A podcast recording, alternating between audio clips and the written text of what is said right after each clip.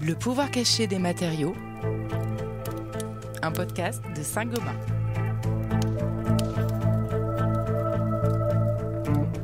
Bonjour à toutes et à tous, bienvenue dans notre série Le pouvoir caché des matériaux. Pour ceux qui nous découvrent, il s'agit de la deuxième saison intitulée Demain se joue maintenant et dans laquelle nous explorons le rôle de l'innovation pour construire un avenir durable en termes de construction, d'industrie, de consommation, de travail, de développement durable ou comme pour ce cinquième épisode, de mobilité. Et donc aujourd'hui, nous allons tenter de répondre à une question essentielle pour nos déplacements quotidiens. En 2050, la mobilité durable sera-t-elle réservée aux riches? Avant d'entrer dans ce sujet qui nous concerne tous, je vous propose de glisser une oreille dans le futur, plus précisément dans un drone partagé et ultra connecté, conçu pour transporter ses passagers dans des conditions de confort et d'efficacité optimales. Bon voyage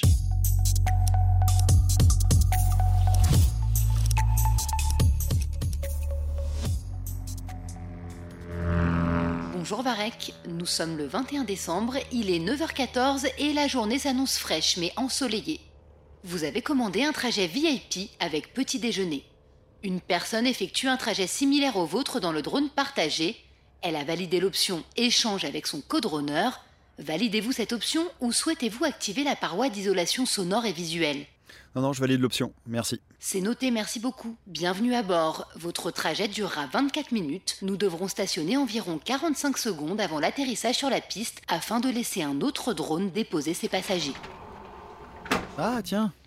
Bonjour Clara. Ah bah Varek C'est fou de tomber sur toi, j'étais justement en train de préparer la réunion de ce matin. Bah, attends, mais je pensais que tu vivais à l'autre bout de la ville. C'est marrant que le drone ait mutualisé nos deux trajets. Clara, voici votre café au lait d'amande et vos tartines de miel. Varek, vous avez commandé un thé aux épices et deux gâteaux au beurre végétal. Merci. Merci. Non, je viens de déménager. Je suis dans le nouveau quartier intergénérationnel à côté du fleuve, c'est hyper agréable. Je me suis un peu éloignée du boulot, mais vu que ça me permet de prendre des petits déj avec toi, c'est quand même très sympa. Enfin bon, moi je fais pas ça non plus tous les matins. J'adore le drone partagé, mais bon, faut avouer que c'est quand même pas donné. Ouais, moi c'est pareil. Je suis un peu fatiguée avec le déménagement, mais ce sera pas ça tous les matins. Tu viens comment toi d'habitude? Bah, euh, parfois je prends des voitures autonomes. C'est un peu moins cher que le drone, mais la circulation est souvent compliquée, même avec les nouveaux tunnels aériens. Du coup, la plupart du temps, je prends d'abord la navette fluviale jusqu'à l'entrée du quartier d'affaires, Mhm. et ensuite j'enchaîne avec un petit bus autonome. Ça reste accessible et confortable. Tu sais, surtout depuis qu'ils ont installé les options de parois isolantes. C'est vachement bien ça. Mm. Mais bon, le truc c'est que les changements me font perdre un peu de temps. Du coup, je me demande si je vais pas carrément investir dans un vélo intelligent rétractable. Je pourrais le sortir de mon sac pour la dernière partie du trajet. Ah bah oui, c'est sûr que moi dans mon ancien quartier c'était pratique. Un coup de train autonome haute vitesse et en 2 minutes 14 très précisément j'étais au pied du bureau. Mais bon, je me dis aussi que c'est pas une si mauvaise chose d'avoir un peu de temps de trajet, tu vois, pour couper, euh, comme une sorte de sas de décompression entre le travail et la maison. Bah tiens, en parlant de ne pas décompresser, on se la prépare cette réunion? Allez, on se motive. Drone, tu peux nous afficher un écran partagé pour travailler s'il te plaît? Bien sûr, je vous l'affiche. Bon travail à tous les deux. Alors ce futur fait de drones partagés, de minibus autonomes, mais aussi pourquoi pas de navettes fluviales high-tech, de trains de banlieue ultra rapides ou de taxis volants, est-il à nos portes? Nous sommes en effet dans une période charnière en termes de mobilité. 30% des émissions de gaz à effet de serre proviennent des automobiles, les ventes de véhicules à essence seront interdites en France à l'horizon 2040 et plusieurs grandes villes envisagent même d'interdire leur circulation dès 2030. Alors bien sûr, les constructeurs développent de nouveaux véhicules durables et on voit d'ailleurs les véhicules électriques se multiplier sur les routes. Mais les batteries coûtent cher à produire et posent un certain nombre de problèmes, à commencer par l'autonomie. C'est pourquoi plusieurs alternatives sont en développement, dont la plus prometteuse semble être l'hydrogène. On voit par exemple depuis quelques années des bus hydrogène circuler dans les villes avec leur très reconnaissable réservoir posé sur le toit. Alors faut-il tout miser sur l'hydrogène pour concevoir des véhicules propres et moins chers? C'est la première grande question de ce podcast et nous l'avons abordée avec Valérie Michaud, enseignante chercheuse à Neoma Business School, qui s'intéresse tout particulièrement aux stratégies énergétiques. L'hydrogène permet de créer un carburant qui euh, est créé à partir d'eau et qui va rejeter dans l'atmosphère que de la vapeur d'eau. Donc c'est quasiment un idéal type, on dirait, et qui assure une autonomie euh, beaucoup plus importante que les batteries euh, électriques, puisque avec ce genre de voiture, on peut avoir 600 ou 700 km très facilement d'autonomie et probablement demain 1000 km d'autonomie avec un plein classique et un temps de recharge qui est de l'ordre de 3-4 minutes, alors que les électrique, vous attendez 20-25 minutes euh, que votre plein euh, se, se fasse. Alors il faut savoir que l'hydrogène a un coût. Pour produire de l'hydrogène, il faut casser les molécules, fragmenter les molécules d'eau. Et pour fragmenter les molécules d'eau, il faut beaucoup, beaucoup, beaucoup d'énergie. Et cette énergie-là, il faut qu'elle soit verte. Et de l'autre côté, transporter l'hydrogène euh, coûte cher. Donc, il faut l'utiliser là où on l'a produit. Il faut donc créer des stations qui s'appellent des hydrolyseurs. Elles sont euh, chères puisque c'est à peu près deux fois le coût aujourd'hui euh, d'une station de recharge électrique. Au niveau des voitures aussi, euh, il faut, savoir que l'hydrogène euh, est émergent. Et comme toutes les industries émergentes, bah, les véhicules sont extrêmement chers. Il faut augmenter les volumes pour arriver à une taille critique pour diminuer les euh, coûts de revient des véhicules. On est en face d'un dilemme qu'on pourrait résumer par l'œuf et la poule. On n'a pas de station parce qu'il n'y a pas beaucoup de voitures. On n'a pas beaucoup de voitures parce que la filière industrielle n'est pas montée et que euh, pas développée et que on voudrait euh, euh, avoir des voitures qui ont un coût moins important. On ne fabrique pas de stations pour produire et on n'a pas beaucoup de territoires zéro émission. Et donc il faut arriver à développer tout ça en même temps. Et là, je trouve que la France euh, développe euh, quelque chose qui est euh, très original, hein, qui s'appelle des écosystèmes de mobilité hydrogène, c'est-à-dire c'est une, une vision de l'hydrogène locale. C'est-à-dire, puisqu'on va monter une station à un endroit donné, pourquoi ne pas convertir autour de ces électrolyseurs toutes les flottes de véhicules qui euh, sont autour, avec, euh, si on fait ça un peu partout en France, la vocation de dire bah, on va créer l'appel d'air pour créer une demande de véhicules et donc créer cette filière industrielle, l'aider à se développer, et de l'autre côté, convertir nos territoires à du zéro émission, évidemment en local, l'électricité qui va fragmenter les molécules d'eau et donc faire de l'hydrogène vert doit être vert. Donc dans une région, bah, s'il y a des éoliennes, c'est peut-être les éoliennes qui vont être prises. Dans une autre région, ça va être le solaire. Dans une autre région, euh, par exemple en région parisienne, euh, on a plus de déchets. Donc c'est vraiment du sur-mesure. Le tout, c'est de trouver la bonne échelle. Des initiatives locales qui se multiplient, mais elles ont un coût conséquent et beaucoup d'obstacles freinent pour le moment l'éventualité d'un développement à grande échelle des mobilités hydrogènes. Peut-on alors réellement imaginer à terme l'hydrogène comme une alternative sérieuse à nos actuels véhicules électriques? Aujourd'hui, ce qu'on prévoit, c'est que la batterie, c'est toujours par rapport à la batterie, la batterie serait euh, plus euh, facilement utilisable et plus facilement euh, rentable pour les véhicules légers et les véhicules qui roulent pas beaucoup, c'est-à-dire la moyenne des Français. Si vous faites 40 euh, km ou 50 km dans la semaine, ça ne vaut absolument pas le coup euh, d'avoir une voiture hydrogène. C'est pour ça que l'hydrogène ne peut être que complémentaire. Maintenant, toute la mobilité, ce qu'on appelle lourde et fréquente, elle est concernée par l'hydrogène à partir du moment où il y a une question d'autonomie et de temps de recharge ou de poids des batteries, parce que les batteries ont un poids euh, très important. Et donc, bien sûr, pour les bus, tous les bus euh, transport en commun, euh, ça peut être, ça, c'est même très rentable. Il faut savoir que les bus électriques, c'est compliqué, qu'il y a des collectivités qui se sont lancées mais que euh, pour euh, le même bus essence ou gasoil, euh, vous avez trois bus électriques parce que bah, il faut le temps des recharges, etc. Donc c'est un peu compliqué. Donc les bus et hydrogène ont un vrai avenir. Les bennes à ordures, les camions, les fourgonnettes et de façon générale tous les utilitaires. alors les utilitaires lourds, mais les utilitaires légers, il faut penser aux artisans, aux commerciaux, aux techniques, aux commerciaux, à la maintenance et même dans les flottes. Aux voitures qui sont les Les taxis, euh, les flottes commerciales. Donc voilà, c'est quand même assez large. D'ailleurs, aujourd'hui, on a quelques marques qui se sont déjà lancées. Vous avez Renault qui a lancé un hybride qui est hydrogène électrique, qui est pour les professionnels. Et vous avez Peugeot qui, dans l'année, là, va lancer ses premiers véhicules. Donc on n'est pas du tout dans la science-fiction. Des voitures électriques donc pour les particuliers qui se déplacent peu et de l'hydrogène pour les professionnels. C'est très certainement autour de ce compromis que pourront se développer les mobilités de demain. Mais au-delà des sources d'énergie utilisées pour les faire rouler, le futur de la mobilité pose la question de la voiture individuelle. Car bien sûr, quand on pense déplacement durable et peu coûteux, on pense transport collectif, RER, e métro, bus, tramway, en fonction de l'offre locale. Mais le problème, et on l'a tous vécu, c'est que ce n'est pas toujours pratique et confortable. À certaines heures et sur certaines lignes, les trajets peuvent même virer au cauchemar. Alors comment permettre aux usagers de voyager dans de meilleures conditions? Comment rendre les transports réellement attractifs et efficaces? Nous avons posé la question à Benjamin Fasno, qui est expert mobilité chez BC Consulting. Il conseille de grandes entreprises, mais aussi des villes et des régions, pour repenser les transports du futur. Comment donner envie euh, aux usagers de prendre les transports euh, publics?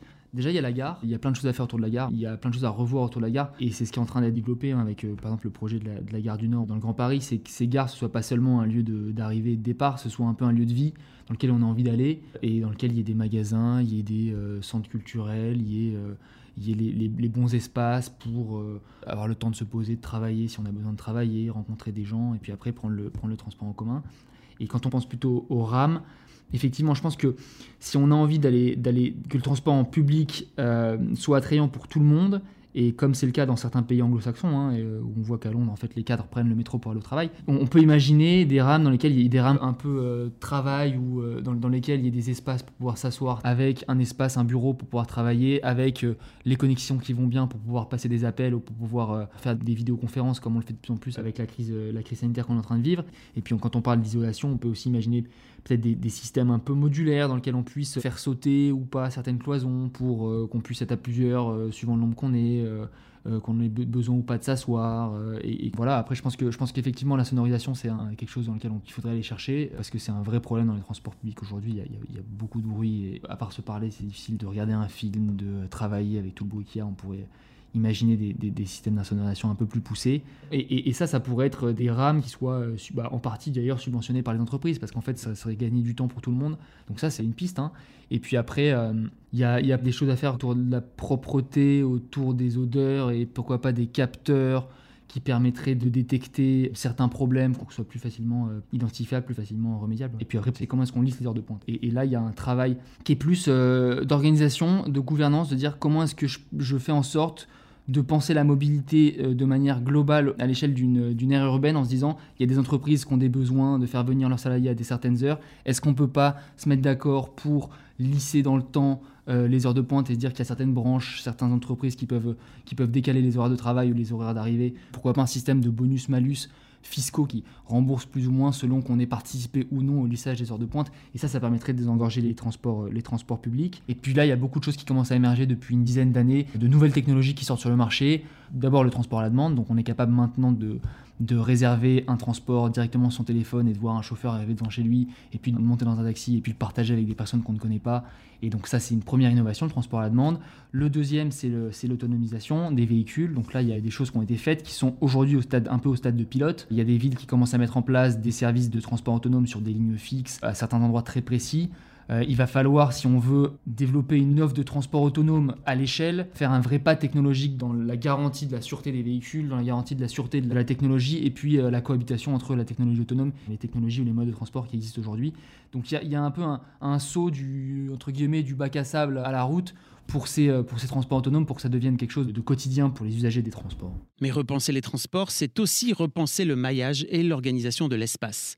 Et si les grandes villes disposent de nombreuses options en la matière, c'est loin d'être le cas des zones périurbaines où la voiture semble pour le moment être le seul moyen de se déplacer efficacement.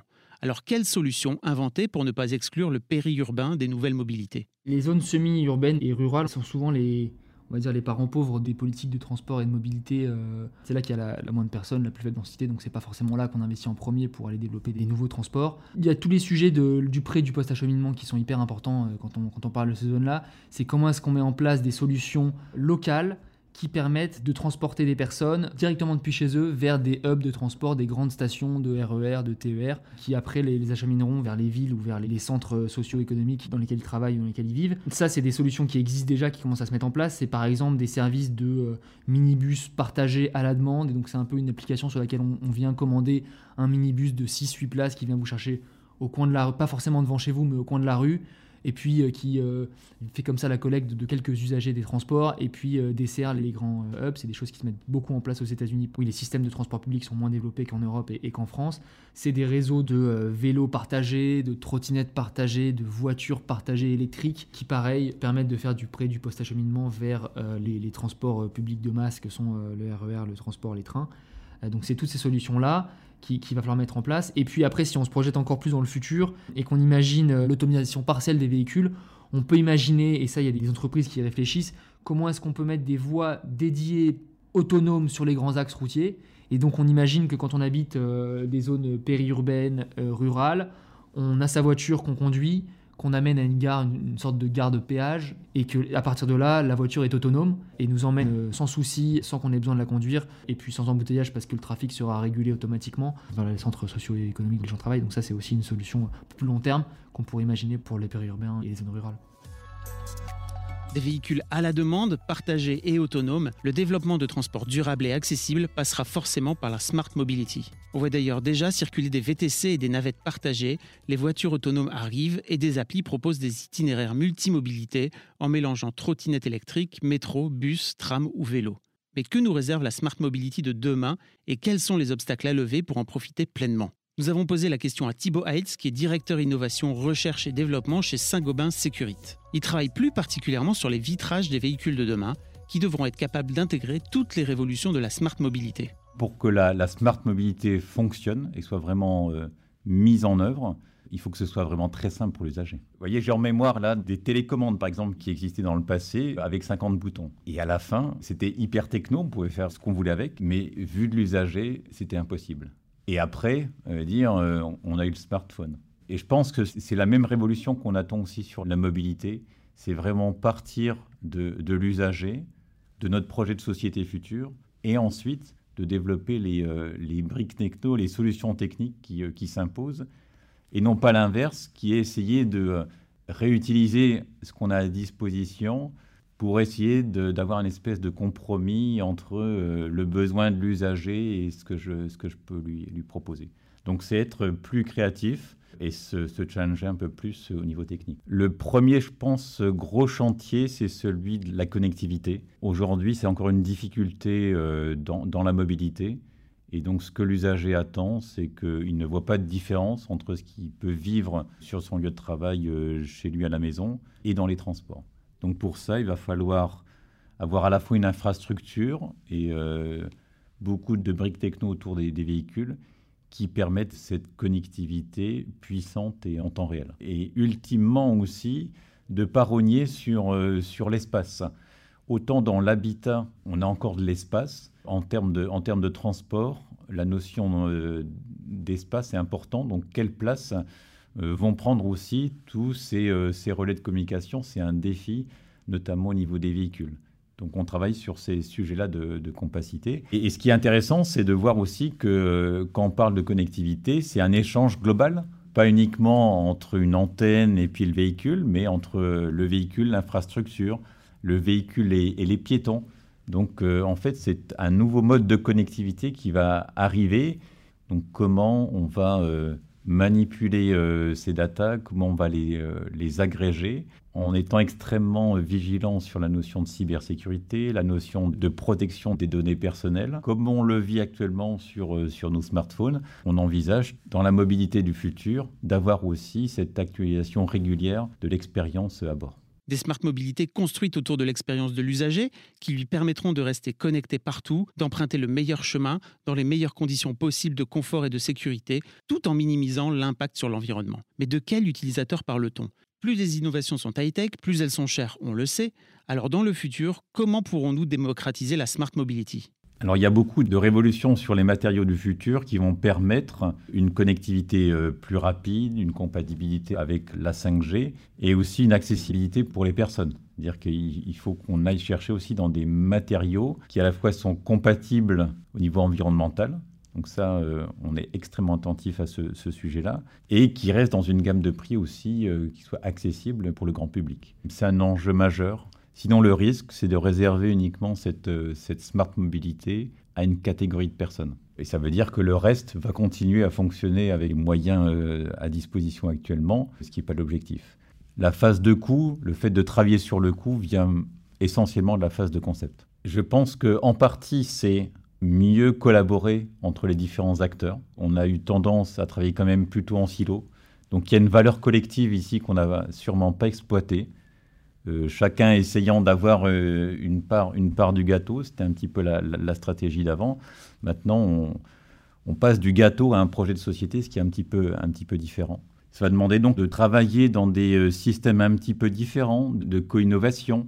Par exemple, on travaille sur le, bus du futur aujourd'hui. Donc un véhicule qui soit parfaitement connecté. Évidemment aussi la façon d'utiliser les vitrages dans les différents cas d'usage. Euh, pour projeter des choses, pour avoir des, parois isolantes entre les différentes euh, zones euh, du, véhicule.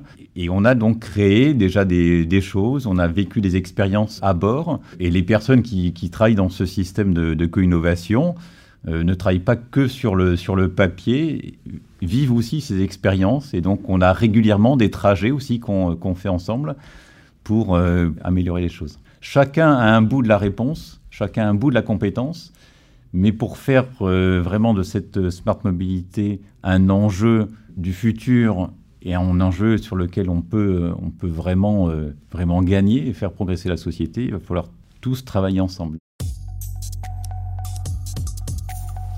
Réunir autour du même projet sociétal des entreprises capables de développer des solutions techniques et d'autres centrées sur les services, mais aussi des institutions qui établiront les règles de fonctionnement et de sécurité, les villes et les régions qui lanceront des projets, ou encore les États, l'Europe. Il faudra bien tous ces acteurs pour déployer l'intelligence, mais aussi les moyens technologiques et stratégiques nécessaires à la fabrication de la mobilité durable de demain, sans jamais perdre de vue qu'elle devra rester à la portée de tous. C'est la fin de cet épisode. Merci à nos experts Valérie Michaud, Benjamin Fasno et Thibaut Heitz pour avoir partagé avec nous leurs réflexions. Je vous donne rendez-vous la semaine prochaine avec un autre enjeu d'avenir. Local, frugal, solidaire, circulaire, équitable, confortable et inclusif, la convergence des éthiques est-elle possible? Merci à toutes et à tous et à très vite.